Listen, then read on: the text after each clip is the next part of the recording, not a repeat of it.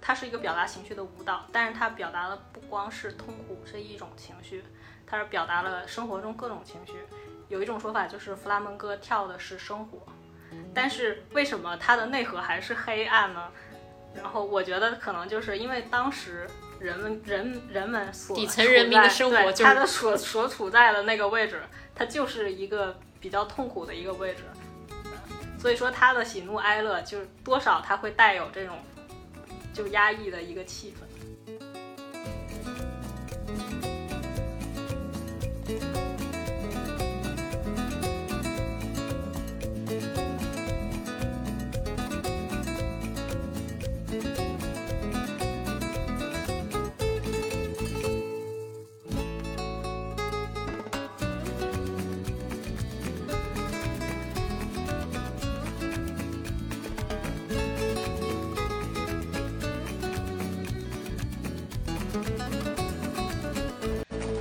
家好，欢迎来到野生记者，我是邵松松。Hello，大家好，我是 Jane。今天我们在夕阳下和 Jane 来聊一期 关于 Flamingo 这个舞蹈的话题。然后 Jane 学这个舞蹈有近十年了，呃，Jane 来介绍一下自己。呃，Hello，大家好，我是一个很懒但是愿意跳舞的人。嗯，然后 Jane 的这个学习背景其实是设计、公共艺术这个方面，然后研究生去外面学了 fashion marketing，然后回北京之后呢，做了一段时间，呃，时尚网页的编辑以及文字的编辑若干年，然后现在是一名教教学 flamingo 的老师。呃，我为什么会对嗯 flamingo 这个舞蹈特别感兴趣？因为其实在北京可以学习、可以了解的舞蹈有很多嘛。我其实是很早之前就被 flamingo 这个舞蹈击中过、吸引过。我当时的那个契机是我还在伦敦留学的时候，然后有一天在地铁里看到很大幅的一张海报，就是什么 flamingo festival，说是最近有一段时间是有好多，嗯，是什么 flamingo 戏剧节，类似有很多很多 flamingo 的舞蹈在伦敦各个场地在，比如一个月内有很多地方在演出。我被那张海报吸引了，就是一个女的。穿了个大红裙子，然后一个侧侧脸的剪影，然后再跳那个 flamingo 这个舞蹈。我觉得那个红色红黑的背景的冲击，视觉冲击非常强烈，然后很有那种异域风情，然后有力量感，所以被那种海报呃惊艳了之后呢，我就去看了一场那个演出。然后可能是因为他在伦敦演出吧，他就不是后来我理解那种小酒馆里的那种 flamingo 演出。他非常的认真，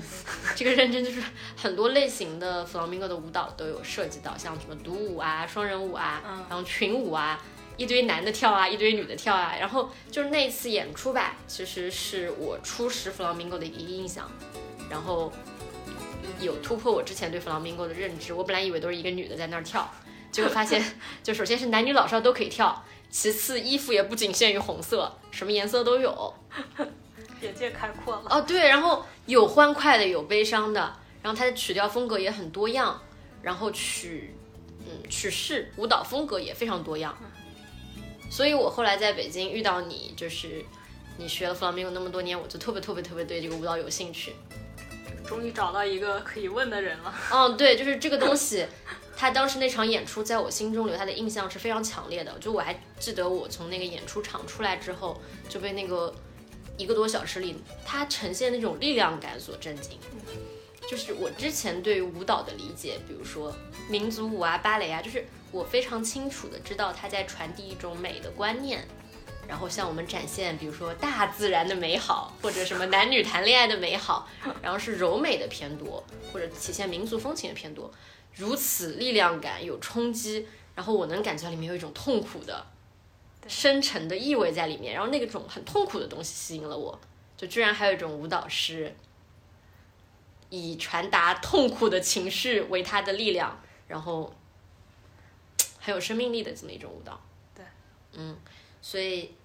想来问一下 Jane，就是比如说你学了这个舞蹈近十年，你觉得他的舞蹈特点是什么？然后最吸引你的地方，就让你能够 坚持作为一个课余娱乐也。也罢吧，就能做十年，就是肯定有吸引你的地方是什么？嗯，就是这个舞蹈的特点，我自己觉得就是，当然就是像大家说的力量感，嗯就非常 power，但是它里面的女性又不是那种就是真的纯爷们儿那种，她还是有一定女性的那种呃气息在里头，所以说就不是像我们平时想的那种柔柔弱弱的那种感觉。首先是这个，然后对于我个人来说，它更吸引我的最开始是它的包容性吧，因为它跳这个舞蹈跟别的舞蹈不一样，就是它对身材啊、高矮胖瘦啊、年龄，呃，还有就是人数是没有什么限制的。嗯，然后当然也有好看的衣服啊，但是就是呃，那是初期的吧。然后后来到了学定学了一定呃时间之后，然后后来就觉得，呃，这个东西更像一种个人修为吧，就是更强调你自己个性的东西。就是说，不仅他的舞是一定是别人编好，就一定要按照严格按照那个模式来，而可以加很多个性化的东西。呃，有就是也可以这么说吧，嗯，就当然这也是需要你有一定驾驭这个舞的能力以后吧。但是就是说这个舞蹈其实它的灵活性很大，嗯哼，对。嗯，那你之前其实你的工作经历啊、学习经历其实都跟跳舞没有什么关系。你是在北京做编辑的工作的过程中，然后偶然接触到了。你可以说一下当时最开始你为什么会被 flamenco 这种 就明显就是很小众、很异域的舞蹈所吸引嘛？最开始契机是什么？呃，就真的就是缘分，因为我一最开始做的那个编辑工作嘛，然后是教辅类的图书，然后而且是呃比较就是工科类的书籍。那么我当时是我记得有一天我在审一本特别内容特别特别哲学的一个书，哲学。对，就特别哲学的一个书，然后基本上里面没有什么图，然后有也是黑白的图，然后但是就是当我审到某一页的时候，就是突然间发现那个作者用了一张弗拉门戈的舞者的照片儿，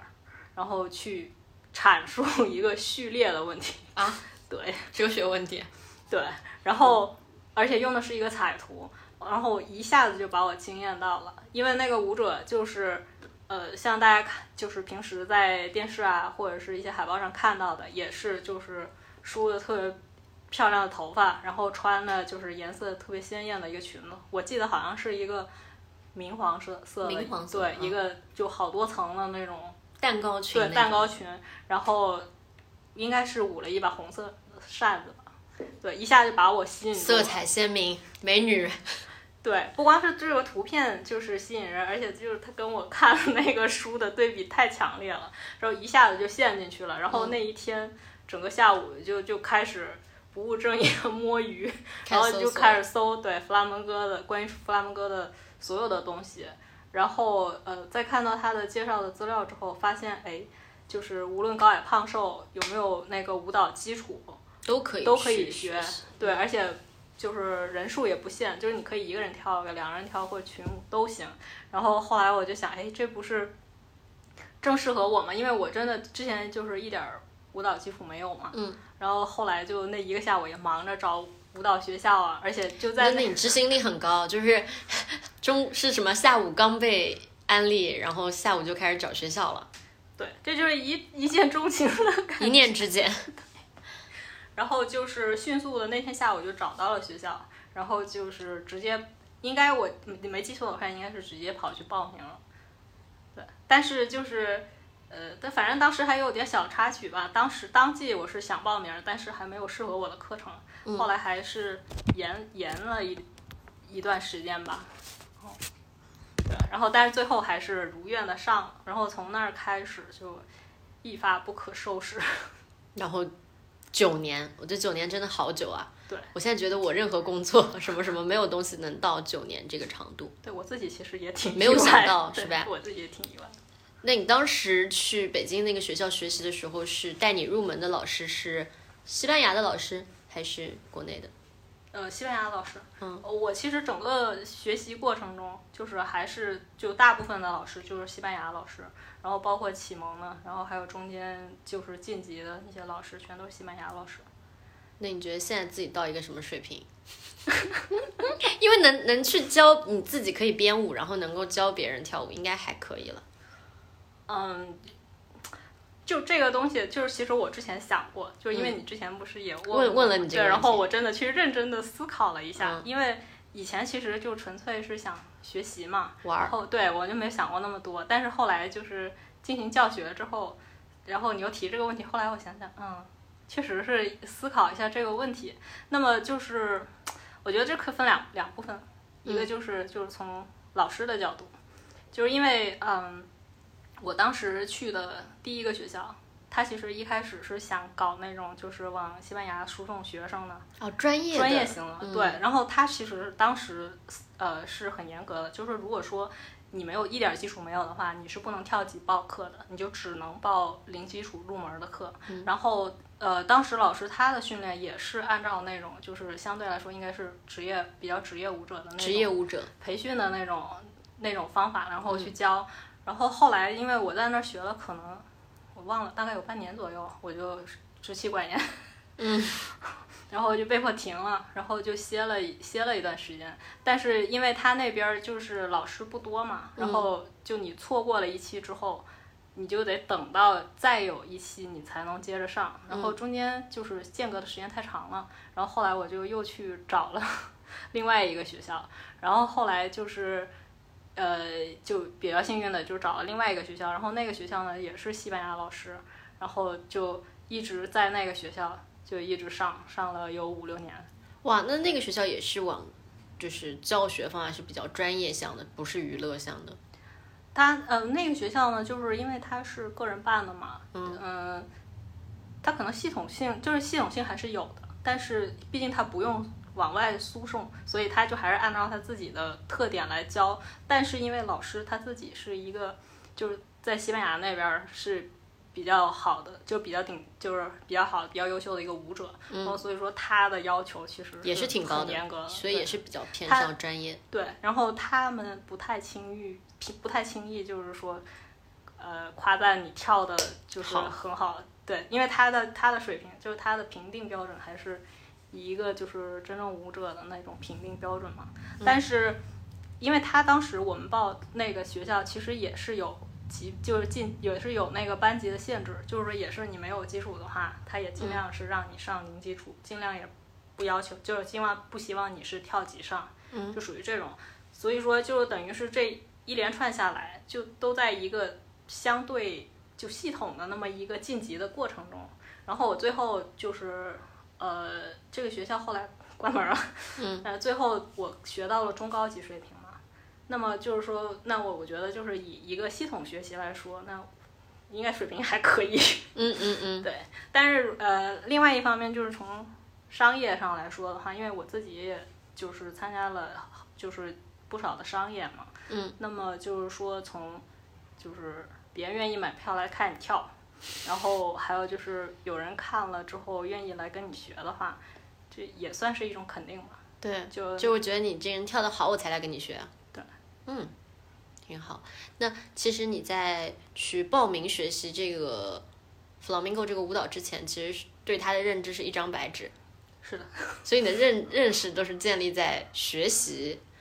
舞蹈的过程中。对，因为我本人就是、我当时去学的时候，纯粹就是为了学这个舞，就对它没有什么概念。但是因为就是越来就学习，经过深入的学习，就比较有兴趣之后，然后就是很多就是跟它相关的信息就会就是自然而然的你就自己想填充进来，嗯，对，嗯，然后就好多知识就慢慢慢慢开始建立。建立起来了。嗯，对我之前开始对这个 flamenco 这个舞蹈感兴趣之后，我会发现和我小时候阅读的一些文艺作品，我会把它们联系起来。就我会觉得我反而认知不是完全就是从零到一那样一张白纸。就像呃，我上来找你的时候，我是在北京刚看完一个卡门的嗯芭蕾舞，然后我会，但我会明显知道那个芭蕾舞里它的一些衣着呀、首饰啊、它的装扮啊，我知道是 flamenco 这个舞蹈里的。然后就我现在看到一些特别明显大红裙子，我也知道它是来自于 flamenco 这个舞蹈。然后我联想到之前小时候看那个那个叫啥，呃，巴黎圣母院然后啊，它就是讲述那个钟楼怪人和钟楼门前那个吉普赛的女郎的故事。其实吉普赛女郎这个形象，我也会联系到 flamingo，或者很多那种戏剧啊、歌剧的表演里，他一说到吉普赛，他那个衣着、那个舞蹈、那个手势、那个响板，你就会我就会很自然的想到 flamingo。对，嗯，这可能也是某一些大众吧，他们对于这个舞蹈如果浅浅的有一些认知，或者他们不知道这个是 flamingo，但其实它就是西班牙的这种民族舞蹈的这么一个特点。对，嗯，那就像我们刚刚开始提到的说，flamingo，至少对于我吧，刚开始吸引我就是发现，哎，这个舞蹈怎么会大家都皱着眉头？表情痛苦，然后他的力量就感觉在宣泄一种愤怒，就是很奇怪。它跟完全表达美的舞蹈不同，所以你能介绍一下，嗯，比如 flamingo 它的这个历史，它在西班牙怎么一个发源的过程，让它形成现在这么一种状态？嗯，对我其实就是我对就是弗拉门戈的一个真正的认识，嗯，就是真的也就只是通过老师，嗯，因为原来真的是完全没有，就是原来真是完全没有考虑过这个问题，就是只是觉得这个舞蹈动作吸引我，嗯，然后后来就是呃，在我们一次舞就是学习的过程中，然后因为我们其实对当你对历史不了解的时候，嗯。嗯，你有些东西就是有些舞蹈表达你是没法表达出来的。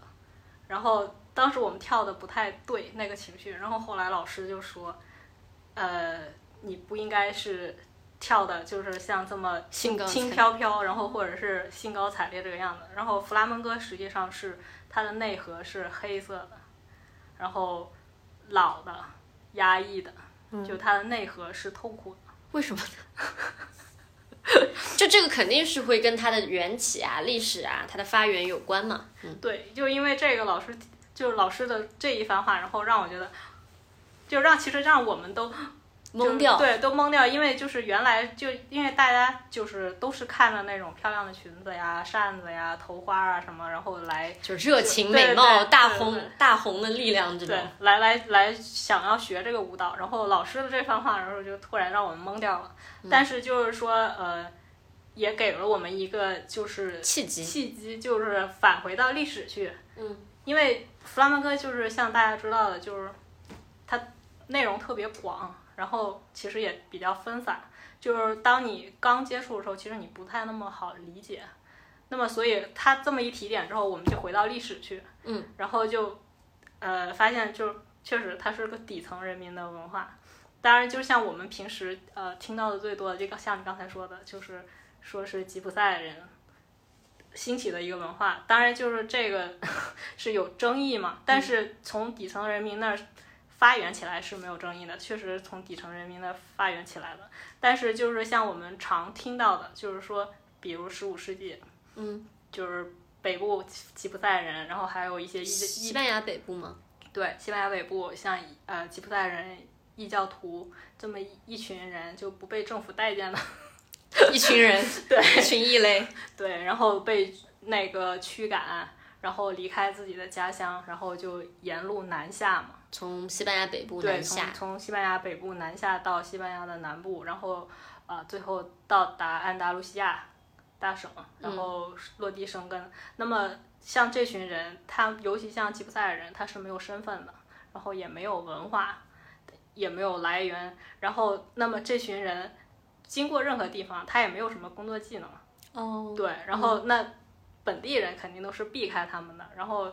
他们也就只能就是经过村庄的时候，他们也只能就是说在比较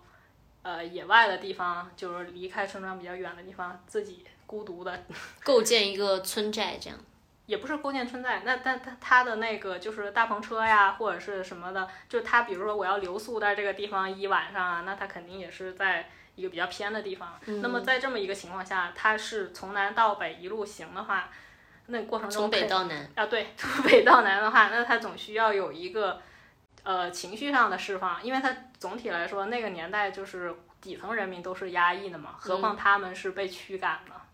对，然后呢，他需要有一个情绪的抒发，那他还需要有自娱自乐的东西，那么就是说，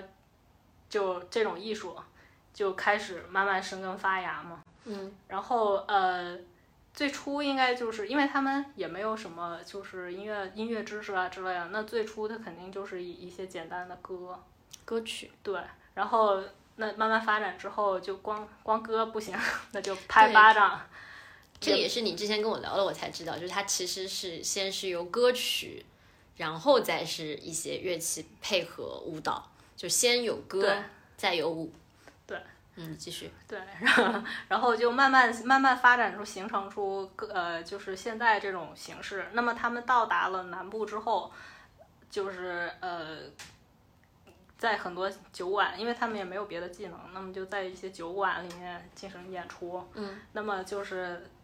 在不同就是酒馆开的多了之后，竞争也大，那就相互学习。哦，对，商业竞争促使舞蹈发芽。对，再加上的话，再加上的话，就是西班牙，它本来那一段时期，它就是一个移民大国嘛。这个我不知道，稍微多说一点。这个其实我也没有深究，但是因为它那段时间就是我知道好像是不是中东那边啊，包括它那段时间就是因为算不算是大航海时代，反正就是说西班牙当时应应该算是一个移民大国，然后那就来来自世界各地的，嗯好多就是移民啊，就那他带来了自己国家或自己地区的一些音乐，然后那么就是由此就是弗拉门戈就融合了就是不同地方的一些音乐文化。对，然后最后就是发展起来。但是呢，因为就是毕竟是底层人民嘛，他始终是受压迫的。那么那段时间呢，他的音乐基调就始终是这种黑暗的内核嘛。嗯，当然就是发展到今天了，那肯定是就是生活也已经改善了嘛，文明程度也已经提高了的话，那就它也融入了更多就是欢快一点的曲调，那就形成了现在就大家能够见到就是，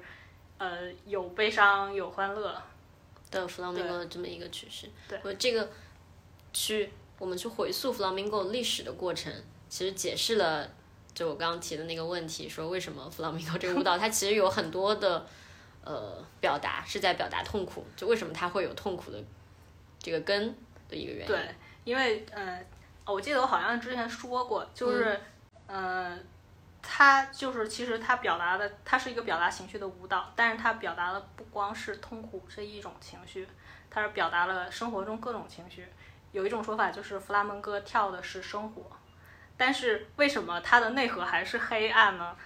然后我觉得可能就是因为当时人们人人们所底层人民的生活就是他的所所处在的那个位置，他就是一个比较痛苦的一个位置，嗯，所以说他的喜怒哀乐就是多少他会带有这种就压抑的一个气氛。嗯，了解。我还记得我上次在看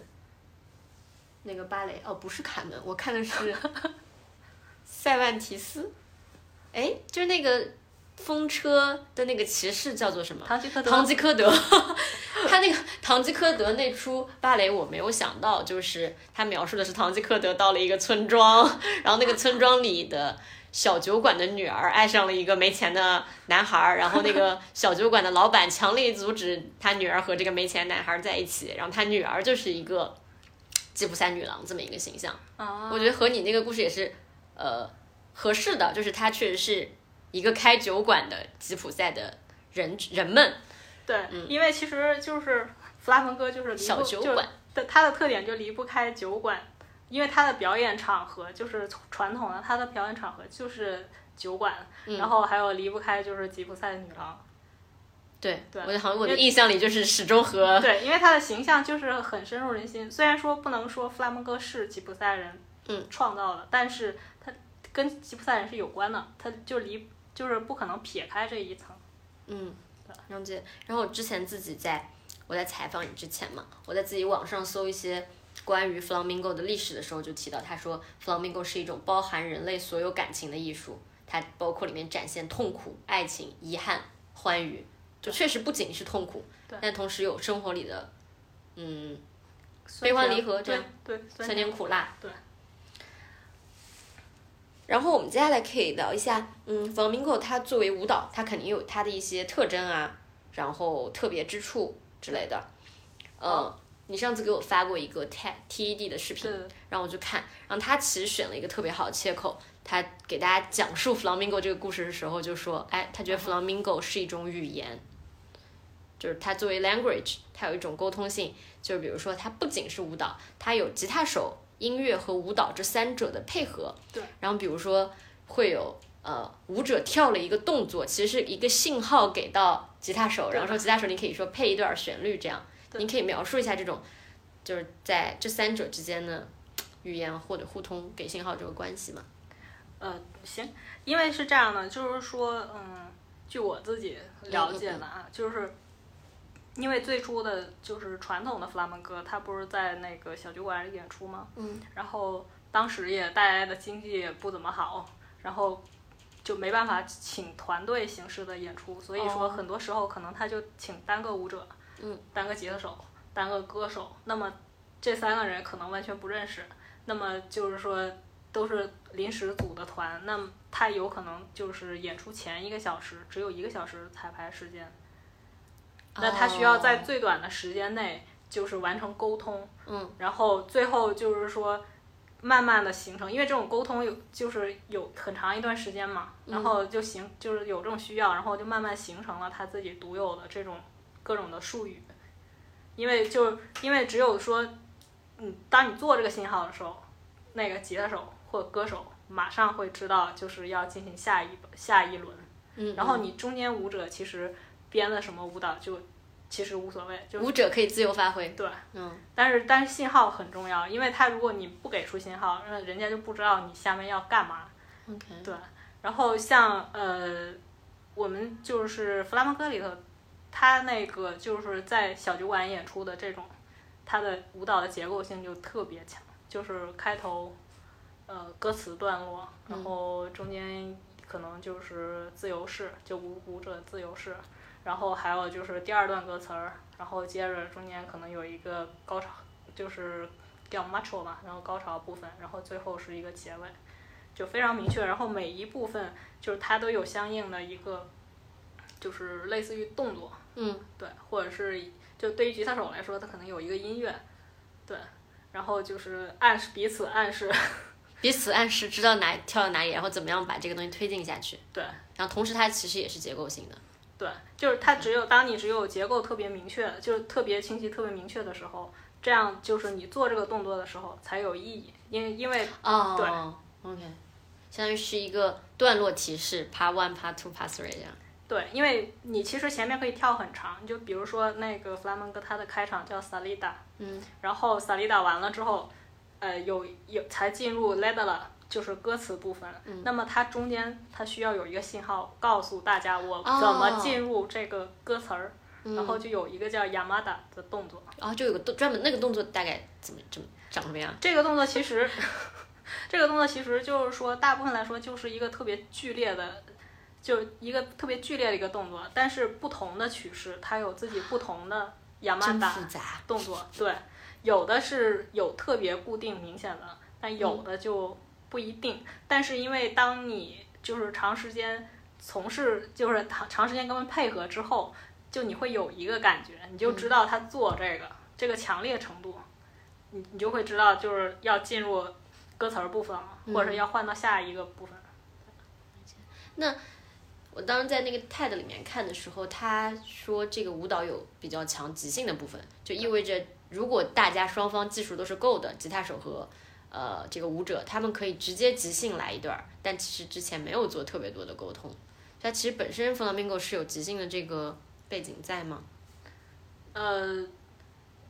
我我自己的经验告诉我，然后就是嗯比较常见的即兴部分就是在它的结束，嗯。就是那是比较大家都能做到的，就是因为一般它的结束，呃，应该是整场演演出吧，它的结束会有一个类似于 anchor，就是回返场的那么一个，然后返场那个他就会喜欢搞一些就是比较嗨的东西，那么一般会用到呃 b l a r i u s 这个曲式，就是宣息调，这个曲式就是也是一个特别欢欢乐的，然后呃一般是以拍巴掌为主，拍大腿。就是呃，大家一一圈人拍拍巴掌为主，然后手对，然后舞者就可以上去，就是你自由跳。啊，就大家就是给一个节奏这样子，然后舞者就在那边跳。对，然后当然还有一些就是跳的特别牛的，然后可能他彼此之间的默契也够的，那在演出中间他弄一个即兴，呃，我觉得可能也会有这个可能对，但是就是说，嗯、中间中间出现即兴可能会相对少一点。对你既然刚刚都自己提到曲式了，就我们之前有提到过，因为它是一种由民间至上、由下至上的这么一种表演艺术，所以我我自己理解啊，对于芭蕾那种由上至下的表演艺术来说，我去理解它的过程都特别复杂，因为它特别多样，然后曲式有很多种，然后衣服又特别乱，然后就是曲式歌舞都特别特别多样。那你会能介绍一下现在主要会有哪几个曲式吗？或者分类？对可以，它那个就是，嗯，从曲式上来说，它可能大概有两千多种吧。然后，据资料显示啊，因为我自己本身是一个不太嗯研究这方面的，但据资料显示，就两千多种里头，有呃可以拿来伴舞的，嗯，就大概有六十多种。那也挺多的。然后这六十多种里头呢，就是按照就是说它的拍子，嗯，然后按照情绪相近度，然后还有旋律相近度，然后大概分为四大类，嗯我们一般叫四大家族，嗯，然后一个是 soleas，嗯哼，然后中文翻译叫孤调，也有翻译叫孤寂调，反正就是孤就对了，就反正就是惨。反正就是孤就对了。嗯。然后还有一个叫 siglia，然后叫断续调，嗯，然后这个就是热情一点。不是不是，这个也是一个比较压抑，但是它是比较更强烈强调于一种力量感、一种悲愤感的那种感觉。嗯然后还有一个叫 dangos，dangos 呢，就是一般很少翻做中文嘛，但是也有，我看有资料显示叫当歌调。嗯，然后还有另外一种就叫 fandangos，就方当歌调，嗯哼，就这四大家族。嗯，对我自己这边查到资料就是说，它 flamingo 像自然界一样包含四种元素。前两个跟你说的一样啊，就是说土地般的孤寂调，然后火焰般的断续调，就确实强烈一点。后来他说是空气般的戏谑调，天知道空气般是什么。还有一种是海洋般的欢愉调，那就可能确实对应的就是什么痛苦啊，会有火焰般强烈啊，然后可能平淡一点的，然后欢愉一点的，就不同的，还是按照歌曲调的情绪来分的。它它其实是它其实是这样的，就是我们说的那个四大四大四大家呃，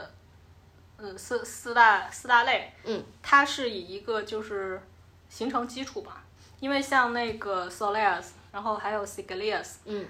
尤其是 soleas，它是被誉为就是弗拉门戈的基石，索利亚是是估计还是估计估计掉对、嗯估计掉，然后它是被誉为弗拉门戈的基石。OK，据说就是说最纯粹的、最时间久远的，就是能找到的弗拉门戈的曲式就是 soleas，然后估计调。对，然后很很多曲式就是从这儿发展起来的，然后还有就是 sigilia，然后这两个在弗拉门戈里头都是属于最深沉的，然后呃，西班牙语叫 gande hondo，就是深歌，就是深沉之调，深深沉之之歌，对。挺惨的，就是很很沉痛的一种感觉呢。对，然后就是 dangos 和 fandangos 这两个呢，就是呃 dangos 呃对，前面两个呢我要说一下是十二拍，嗯，对，然后 dangos 呢是四拍，它就会欢脱一点儿，但是它的内容主要是讲生活嘛，就可能喜怒哀乐都会包含。对，但是它就比那两个调要欢脱一点儿。嗯，然后另外就是 fandangos，fandangos 呢，它是一个比较特别的曲式，就是它，嗯，是一个比较规则的三拍组合，然后它可以算是十二拍，但是也可以按三拍算。然后它呢，主要就是它会比 dangos 要舒缓一点，但它并不是深沉的，它可能会，我自己的理解啊，就是会有点淡淡的忧伤。嗯，对，然后可能会讲一些就是求而不得的爱情，就就之类的这种。因为你会去在跟我介绍 flamingo 的过程中强调这个曲调，所以我想理解说它是不是跟比如说作为舞者你去跳去表现不同的情绪是有关联的，或者是说就像你说，比如有一种曲调它可能表现的是某一类故事，它和我舞蹈的关联或者去做具象表达的时候更适合表达什么样的故事，它有这种关联性吗？嗯，多少有一点吧，但是因为这四个其实是基于一个基础的，就是弗拉门戈本身曲式的发展，但是它里头不一定是定了这个曲式的基调。你比如说像刚才你说的那个宣西宣西调 Brevius，、然后还有就是那个欢愉调 Allegorious，、实际上他们都是十二拍的。嗯，如我如果没记错的话，它应该是属于 Solia 那一元的。啊，反那一分支。变复杂了呢，听起来。对，然后就是，但是这两个是很高兴的，就布莱利斯是最快了，就是宣西嘛，就是玩闹这种的。啊，然后 Allegorious 呢是欢愉调，然后就是比它稍微慢点，但是也是那种就是愉快啊、高兴。所以这个曲调最直接关联的可能是情绪上的一些不同的感受。它其实就是说，嗯，如果是从那个就是呃像树木那种分支的话，嗯，它应该是从拍子，就比如说十二拍延伸出十二拍，四拍延伸延伸出四拍，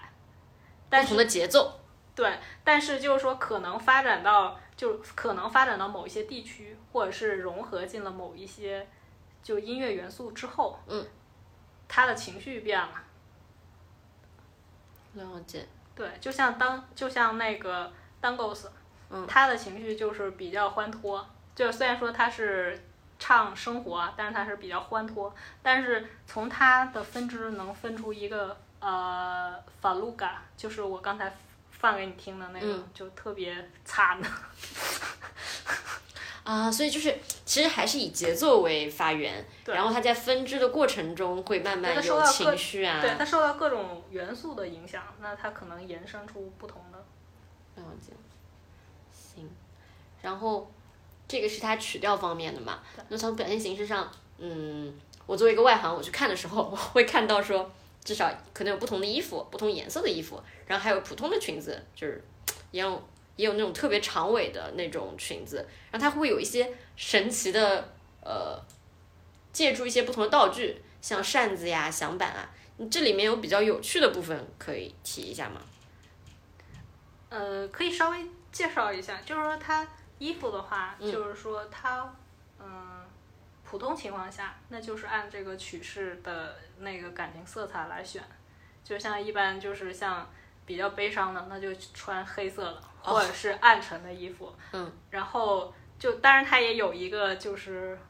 那个级别，就像 Segilia，嗯，它是最最深沉的，然后 然后呢这个列是哪个调来着？Segilia 就是断续调。断续调，对，特别深沉。对我，我就据资料，据资料显示，他曾经被叫做哭坟职业哭坟人。嗯，对，他是特别深沉的。然后这个舞基本上就是全黑，然后不带任何不带任何首饰。啊，对原来如此。对，嗯然后那像 Soleil 的话，他就会呃，就是是深沉的衣服，但是你也可以就是选选择就稍微有点儿变化，就是或者是 Soleil 是什么调来着？Soleil 就是孤调嘛。孤调。对孤调就是比刚刚你说的那个断续调要稍微不那么惨一点儿，可以这么理解吗？就就没有他那么惨痛，但是也很也也很很压抑，嗯，对，也，很压抑，但是不至于像他这么压抑。那么他就是在那个服饰上，他可能就是呃，可以不用全黑，但是就是总的来说是暗沉的颜色，暗沉的颜但可能可以带点儿、带点儿印花啊、或者是可能和能能戴个耳环啊什么的，就这种。然后那至于像就是欢愉调或者是宣西调的话，那就很明显了，你就就穿的大花，欢愉的、快乐的，对对对，穿的大花的嘛。然后嗯嗯，还有一部分曲呃一部分就是曲式，它会有就是比较相对固定的一些服饰，就像那个我刚才说的 Dangos 那一系的法鲁嘎，法鲁嘎是穿裤子跳的。啊，那会儿你先帮我归到那个某一个类，法鲁嘎是比较欢快的还是惨的？它是惨的，惨的哦，某一类有一些比较惨的一个调但是它是四拍，它是从 Dangos 延伸下来的然后它是比较惨的，然后它最初的时候是男的跳的，是非常硬的一个舞。嗯然后后来是因为有一个弗拉门戈的大师，一个女的大师，嗯，呃，叫完了，一时忘了名字，没关系，应该是叫玛雅吧。嗯，然后她就是在一次演出里头穿了那个男的服装，然后就跳了这个之后，一一炮而红，然后就是从此以后。就这个舞曲就变成女的来跳了，但一般女性跳就是还是穿裤子为穿裤子，对，保留它就是原来裤子的那个，嗯就是服装。嗯对，然后还有另外一个舞就是瓜希拉，这个舞呢就是说一般就用扇子来跳，然后她的服装一般是以纯白，啊，为什么会有纯白？就这个这个调是比，就因为我现在理解了，我反正也理解不了那么多调，我只能理解开心的，然后你跟我说惨，特别惨，中等惨，你就自动帮我每个你说完这话，你自动翻译一个它是属于欢快的还是惨的，我就能比较好理解。那这个纯白带扇子的是是快乐的还是？对，其实其实就是广西塔这个，就其实因为我自己也没有太研究它的历史，但是因为就是它的音乐是。呃，据说是就是糅合了哥伦比亚，就是古巴之类的那哦种音乐，海洋音乐风。然后这个这个舞蹈就是它不光不光是说欢快，它是还有点儿就是小女人情调的那种。OK，怪不得要拿个扇子呢。对，小女小女人情调就是比较浓厚，就是在弗拉门戈里就是女性，就是特别女性化的那么一支舞。然后所以说就是它会显得特别，就是强调女性化的一些东西。柔美的一些特征。对，所以说它，嗯，然后它的曲调你听上去就是是那种干净的、纯粹的那种女性的特点，所以说可能是这因为这个原因吧。然后所以她的衣服是，你要么就是纯白色的，要么就是可能就是米白，就总之就是纯色的比较多。嗯，而且是淡色的纯色系。对，然后当然也有也有人是就是可能就一般它就是单色，就也有人穿大红跳的，但是一般就是单色，就显出一种就是纯净的感觉。就对比较纯粹的一个女女性娇媚的那么一个感觉的舞，对。然后嗯，其他其他好像就就这这几个特点，这服饰上。然后至于你提到的，就是披肩啊特别长的嗯长尾巴然后还有披肩，然后还有就是响响板，然后还有帽子，这些就属于道具。就这些呃，本身就是，当然它个别的也有相应的曲式，就是固定的试跳这个，但是总的来说，它们就可以应用在各种曲式里。就是你比如说，啊，其实无所谓。对你这个某个曲式，你想用想用帽子了，你就可以用帽子；想用长尾了，就可以长尾。但是就是说，呃，像扇子的话，就你你哪个曲式都能用扇子。但是呢，就是比较常见的，我们就是呃跳 guajira 的时候，就是大多数时候指的就是扇子舞。嗯，然后还有就是有一个曲式叫 galadin，然后就是你当的就是在没有什么特殊前提的情况下，那么 galadin 指的就是跳帽子舞。就是有一些某几种曲调吧，还是曲式，是它有专门的道具，对吧？嗯。然后你之前，我我之前确实是问过那个为什么有大长尾巴这件事情，你有说到它有一段历史是，因为它是从下至上，它有段时间需要适应舞台，或者就它有表演的性质，为了更不同的场景。对，但是那是我自己个人的一个没关系，就是我们 我们所有本期节目都不代表，瞎说，不对，全是瞎说。对，瞎说，对，因为弗拉门戈是有一个就是歌剧院时代，你可以简单介绍一下。对，有个歌剧院时代，但是具体历史我已经忘了啊。就当然就是说，他在他那个已经发展到一定程度之后，然后就被那个就是就可能相应的投资者，因为他当时可能还被是投资人发掘了呢。对，他当时因为好像还涉及到就是一些税收的避税的问题然后就把他带，就是把他带到大舞台上，就是在还在西班牙吗？还是已经走出西班牙奔向欧洲了？呃，我也我也不太记得，但是好像就是西班牙本土也后来也这么干，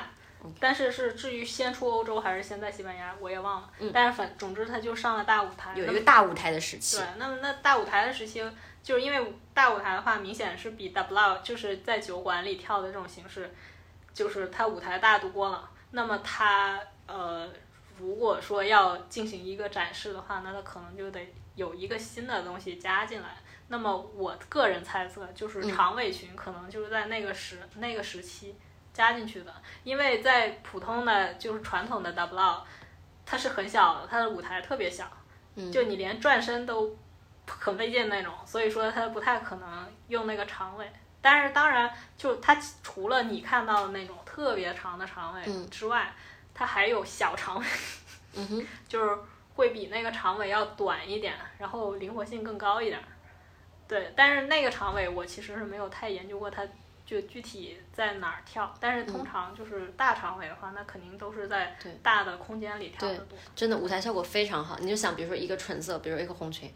就那就有两个女孩在那个舞台上跳的时候，我觉得就是非已经非常震撼了，就是漂亮，因为它不仅有那个舞动态的一个效果，还有一个视觉比较长的冲击。对，但是那个那个舞很费腰。哎，那它就因为你的裙子也变了，它是会对脚部力量，就对哪个量，就会对力量有要求。对它，它对，因为它对它对你的腰部力量，然后还有腿部力量很有很大的要求，因为它那个舞，它的裙摆是需要你把大腿抬起来之后才能甩出去嘛。对，而且它甩你还得有力力量的控制。就是不是说甩出去就完事儿了，你可能还得就是选择甩多多远，或者把它翻过来，或者再翻回来。嗯，对。而且这种舞，因为它更多的是展示它这个裙子嘛，然后所以说它会有很多就是上肢的一些动作，你比如就是往后弯腰啊，嗯，然后还有就是你有的时候要甩的时候，还是需要用到腰的力力量，所以说这个舞是很费腰的，就反而会。对我感觉感受到他对力量的要求很高。对，因为你是得必须在不动，就是你本身尽量保持一个不动的状态下，把这个裙子甩起来。这样就很难。做孔雀不容易，我觉得孔雀舞也很难。欲欲戴皇冠，必 必承其重。然后，嗯，接下来我会问一些我自己在。了解 flamingo 过程中遇到的一些问题，或者觉得 flamingo 它非常有特点的一些地方。嗯嗯，比如第一个就是，嗯，我觉得它和别的众多舞蹈的一个很大的区别就是，我在看它的一些纪录片啊，一些表演者的过程中，我发现有很多就是从身材啊、外貌来说就不是很占优势的，比如说特别胖的女性，或者特别是男的女的都有可能很胖的，然后丑的，然后老的。那，就为什么这种，嗯，在传统来说舞蹈里不占优势的身材形象和包括一些时间阅历，会成为这种舞蹈里的一个优势或者一个特点呢？嗯，我其实就是也没有深究过这个问题，但是呃，据说是西班牙本土那边确实是越胖的舞者就年纪越大的越受欢迎，越受欢迎，对，越受尊重，然后。嗯，也可能是跟它的那个就是核心和起源有关系吧，因为就是说像那个 Soleas 孤调，嗯，就是它是被誉为最难跳的舞，就是轻易你是跳不好的。然后能跳 Soleas 舞的人必须是上了年纪的饱经沧桑的老妇人。为什么？然后因为孤调就是他的那种悲，就是它那种孤。就是它重点，它因为它会被翻译成悲孤调，或者是说孤寂调，嗯，然后它重点是在那个孤上，就那种孤孤独的那种感觉，它还不是说你自己就是嗯周围环境很很好啊，就是你自己突然觉得孤独那种孤独，而是可能是就是说环境的这种压抑下，有很多东西你经历了，但是你无法言之于口。嗯，就那种就是说，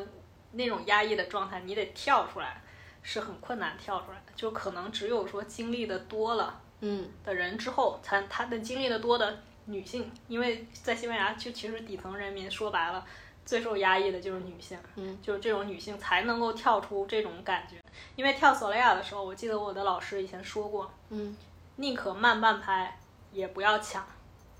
就他是那种有种拖拽的感觉，就是有点儿就被生活压到，就是或者经历的事儿太多，压到就是你有点举步维艰。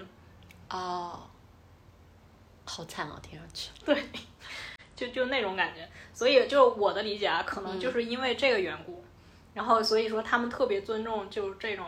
就是因为他们那边的女性，你到了年纪大了之后，嗯就很大一部分就是这种形象嘛，嗯就胖的，嗯然后年纪大了，头发花白，然后也饱经沧桑了。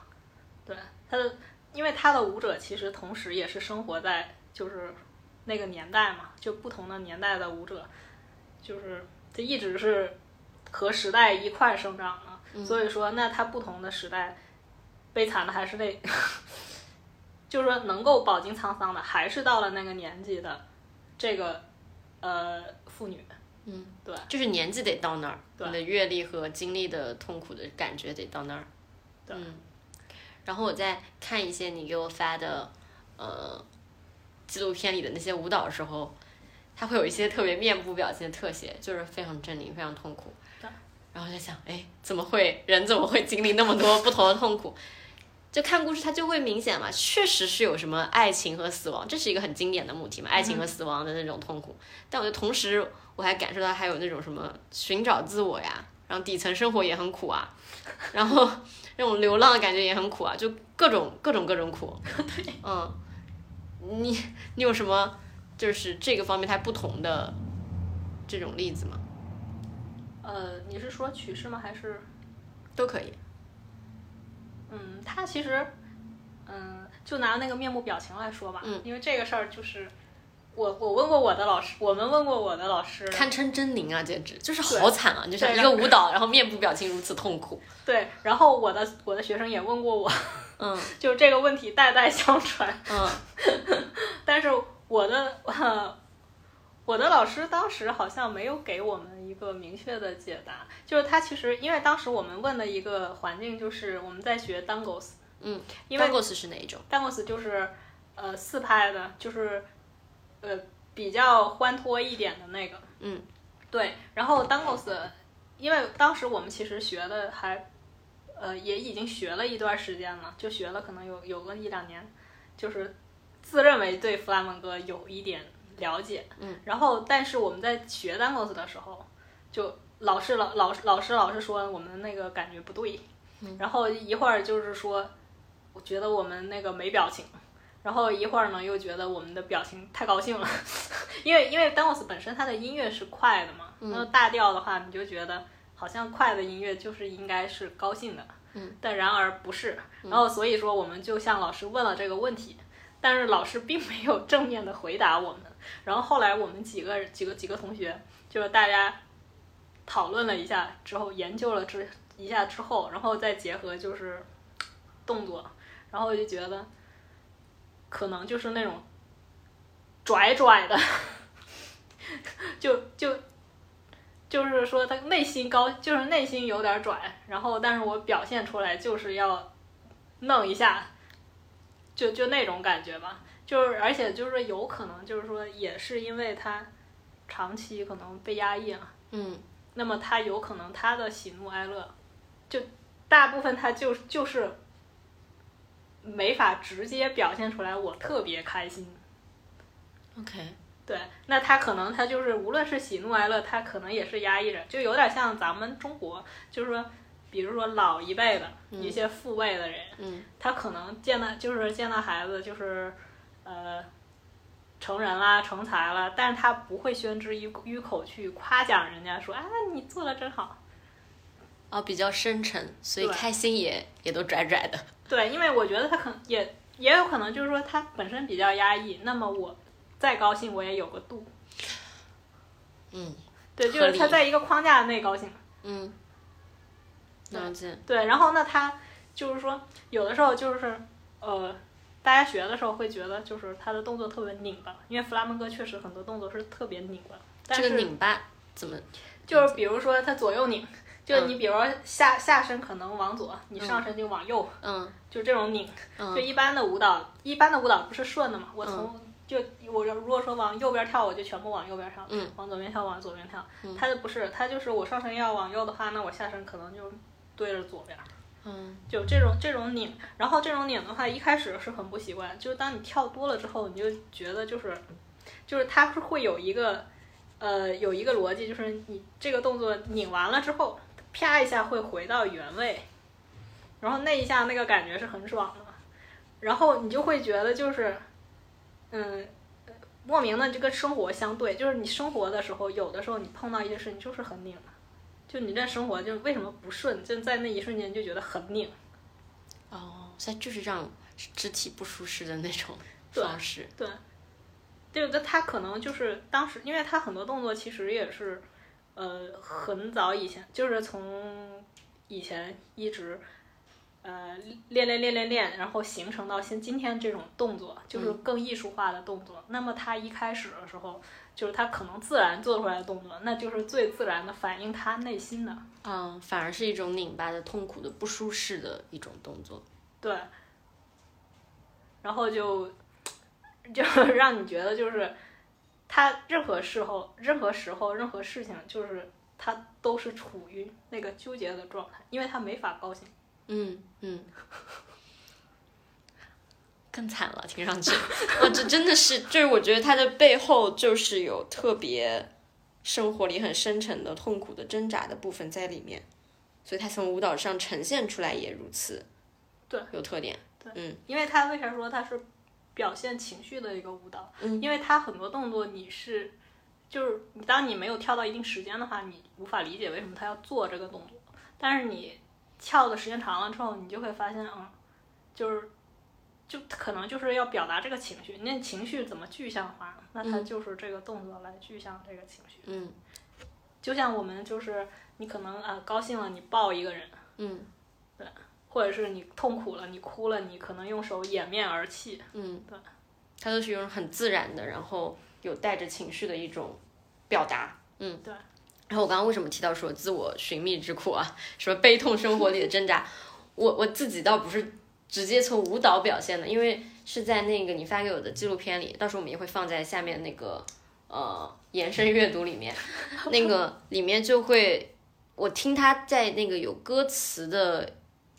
演唱，也不是演唱，吟吟诵的那种里面，我给大家读下那个歌词，我从英语翻译过来，就什么我是一颗石头，我迷失了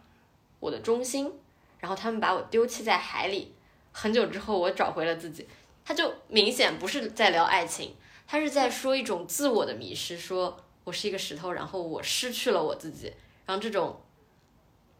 痛苦的东西，然后我就明显发现他是在探个人生活之间，而不仅仅是说啊，我失去了个爱情那样子。对，嗯，然后，嗯，所以说，就是回到我之前说的，嗯就是，嗯，他之所以苦，是因为他整个生活就是苦的。嗯，就让我的感觉就是，他整个生活就是苦的。那么就是，呃，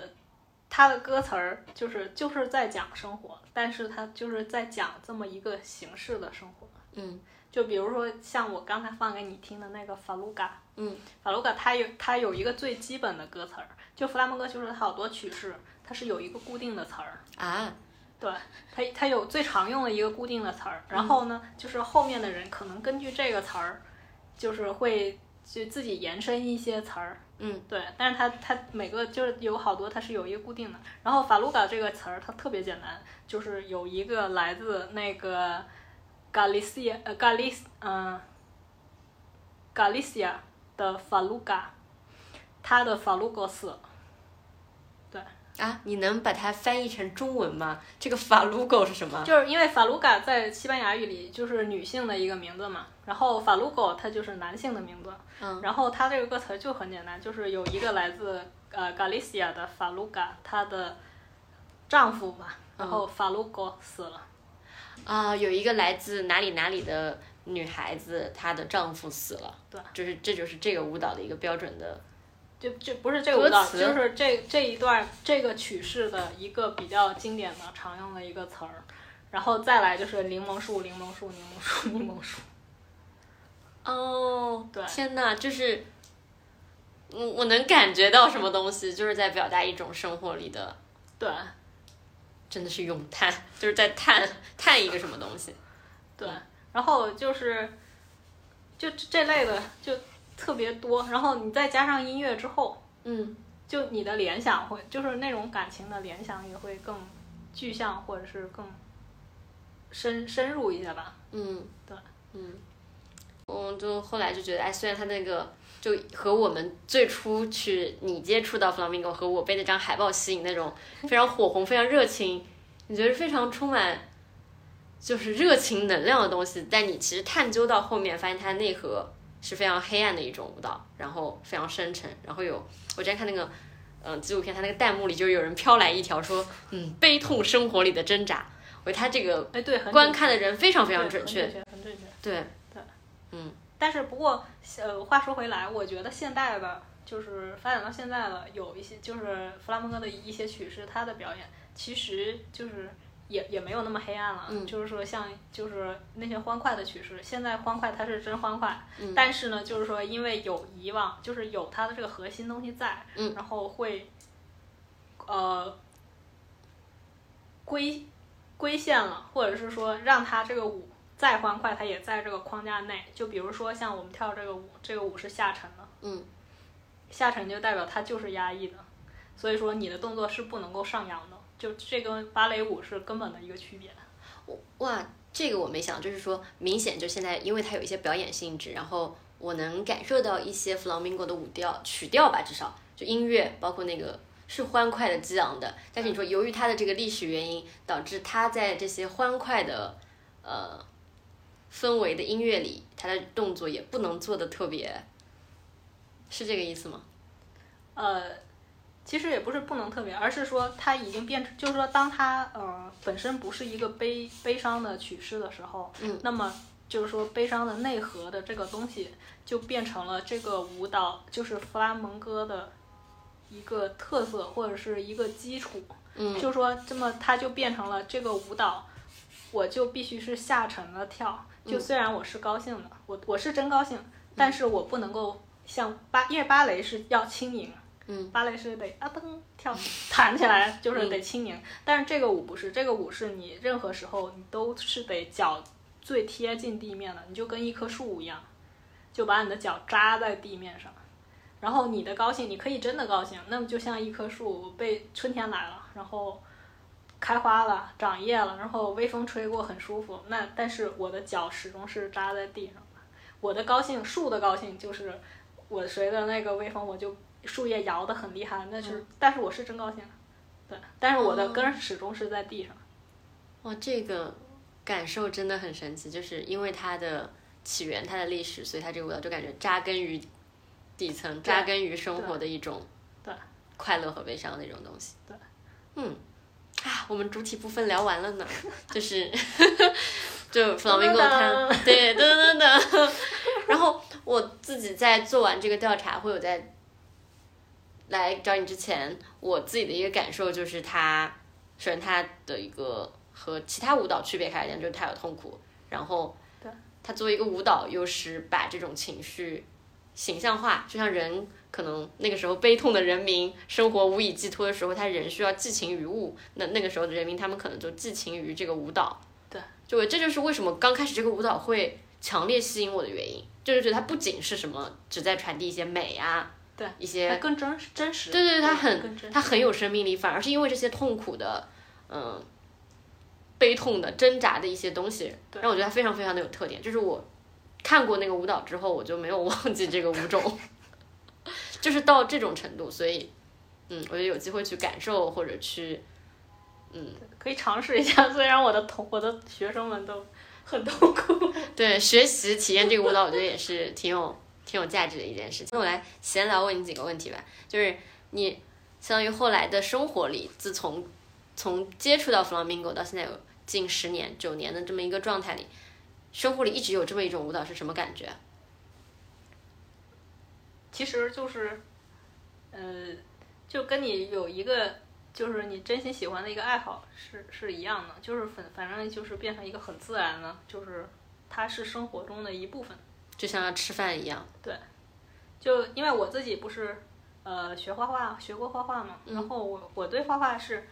就算我不就是没有考那个艺就艺考，但是它始终是作为我生活的一部分，就是我抒发感情，我可以是画的。嗯对，然后那么弗拉门戈就是现在对于我来说，其实就是那么一部分。嗯对然后就是你不会觉得突兀，就虽然说你你可能学的过程中会很痛苦，但是你你是就是那个痛苦你是能承受的，而且你是觉得值得嗯，去痛苦的。对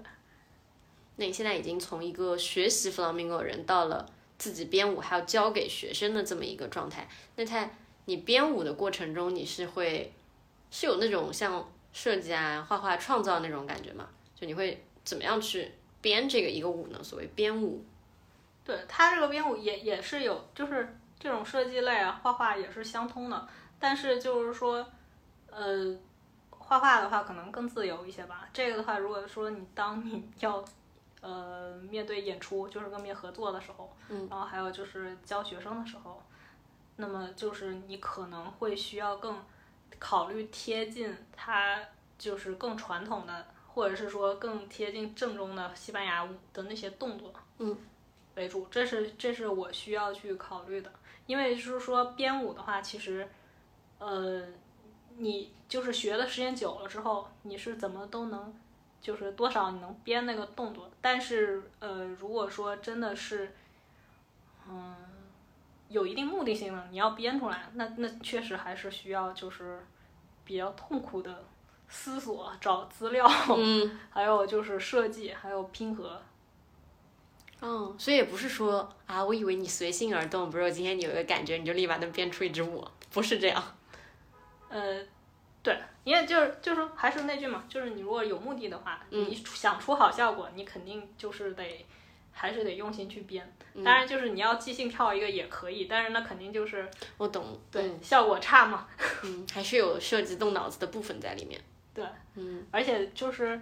啊，因为弗拉门戈太博大精深了，所以说你也不敢称你自己就是已经学会了，就是所以说你就一直是等于保持在一个学习的状态中，而且毕竟就也不是，就你跟西班牙的舞者比起来，你也不能说自己是个超级专业专业的人，对，嗯那只能说无无限的努力去接近于专业，那哇，当时跟你一起学这个舞蹈的人，还有人现在还在学吗？就是你在这条路上有朋友吗？有，其实其实挺有，就是同我那一批的，其实有挺多同学就是也坚持下来，现在还在跳的，有。啊，那说明这个舞本身有魅力，或者说大家真的其实是有一部分人是真的把它当成生活的一部分在。对，因为弗嗯弗拉门戈其实我觉得就是你能切入的点其实很多，就是它吸引人的地方，还有就是它多多元的东西，因为它不是歌舞琴嗯三个元素都有嘛。那么其实你喜你不喜欢跳舞，但你喜欢吉他的也有，嗯，然后不喜欢吉他不喜欢舞的，你喜欢唱歌的也有，就你从任何点你都能切入进去。嗯对，然后像我自己，我就是我对那俩其实没什么兴趣，我主要是喜欢喜欢跳舞，对，所以说我就一直是从舞蹈这块儿切入进去。但是当你学的时间久了之后，你会发现，其实就是说，呃，你想学成某一样的话，那因为那两者其实也是不可或缺的。然后你自然呢，你也怎么地，你也得把那两方面多少也补充进去，嗯，就比如说你能听懂吉他在弹什么，大概。就慢慢最后构成你自己的一个就是学习的体系，或者是一个知识知识的体系。嗯好，那请我来玩，你有什么特别想说的吗？哎。感慨，anything。没有，其实因为因为弗拉门戈对于我来说，我觉得是一个，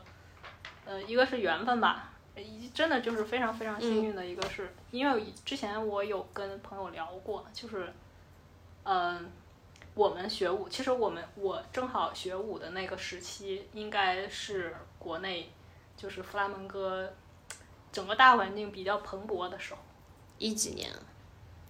我是一四年开始学的，一四年。就是虽然虽然说，嗯、也不是，就我不是最早学的，但是我感觉是比较蓬勃的时候，那个阶段比较发展。对，然后还有就是我自己的老师，他就是我学了跟他学了五六年的那个老师，我感觉他那个阶段也是他人生就是可能，呃，至少在在中国的那段时期，教学时期，他是状态比较好的，就是他投入在我们班里的 心血比较多的，嗯 就就那种那种时期，然后就所以说，嗯，这种时期也是可遇不可求。就是说，当一个老师他本身就是状态在那儿，然后他愿意花心血嗯在你身上，就这种东西也是可遇不可求的。然后也是碰巧，就是说能够相对系统的去了解这个舞蹈吧，那也是一种幸运。然后对于我来说，就是为啥我还就是能有动力继续坚持，一这也是一部分原因，就是有好的老师让就把你带到一个正轨上。对，然后你就觉得，啊如果我现在放弃了，好浪费前，就是前面所有的幸运好像都浪费掉了。嗯，一段缘分的经历。对，嗯然后，反正我就觉得，哎，来学就是学习弗拉门戈，就是，就是我们其实有开玩笑啊，就是说是个坑，就是你一学就是特别难，而且但是你掉你就你就跳进去，你就得你就得且学吧，但是又痛并快乐着。嗯，还是喜欢，挺难得的，挺好的，有一个生活之外的比较纯粹的爱好。嗯，好呀。OK，结束。